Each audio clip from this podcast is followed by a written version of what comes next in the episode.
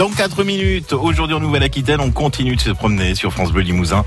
Et on va s'arrêter en Creuse aujourd'hui, sur la commune de Chénérail, avec 11 jeunes venus euh, du monde entier pour participer à un projet d'embellissement de cette commune de Chénérail qu'on va découvrir donc dans aujourd'hui en Nouvelle-Aquitaine. Ça sera à 7h46. Mais pour l'instant, on lit avec Aurélie.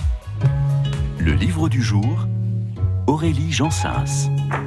L'été, il y a deux sortes de personnes celles qui vont lire le dernier livre chroniqué dans leur magazine préféré, le livre dont tout le monde parle, et puis il y a ceux qui vont en profiter pour lire un classique. Le livre que j'ai envie de vous conseiller aujourd'hui est un peu entre les deux, puisqu'il a été écrit en 1985 et à l'époque il avait déjà connu un succès mondial, à tel point qu'il avait été comparé au 1984 de George Orwell.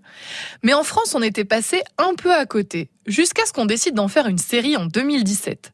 Je suis sûre que vous avez entendu parler de ce livre, c'est La Servante écarlate de Margaret Atwood. Le succès du livre et de la série sont d'autant plus surprenants que le sujet n'est pas ce qu'il y a de plus joyeux. Margaret Atwood a imaginé une société, la République de Gilhead, fondée par des fanatiques religieux. Dans cette société, la fécondité a tellement baissé qu'ils ont mis en place un système assez terrifiant.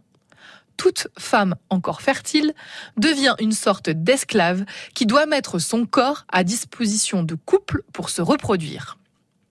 Ces femmes portent une tunique rouge qui leur donne ce nom de servante écarlate.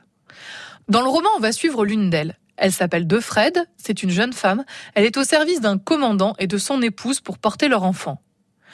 Le soir, dans sa chambre, Defred repense au temps où les femmes étaient libres, libres de lire, libres d'étudier, libres de leurs mouvements et surtout de leurs opinions. Alors lorsqu'elle entend parler d'un réseau secret qui agit pour mettre fin à ce système hostile et oppressant, elle y voit une formidable lueur d'espoir pour s'en sortir.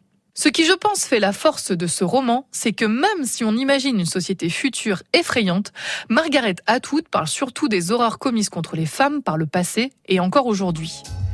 Et même si vous n'êtes pas forcément lecteur de ce genre de livre, si vous vous dites ce n'est pas pour moi, jetez-y un coup d'œil, sans a priori, je suis sûr que vous serez conquis.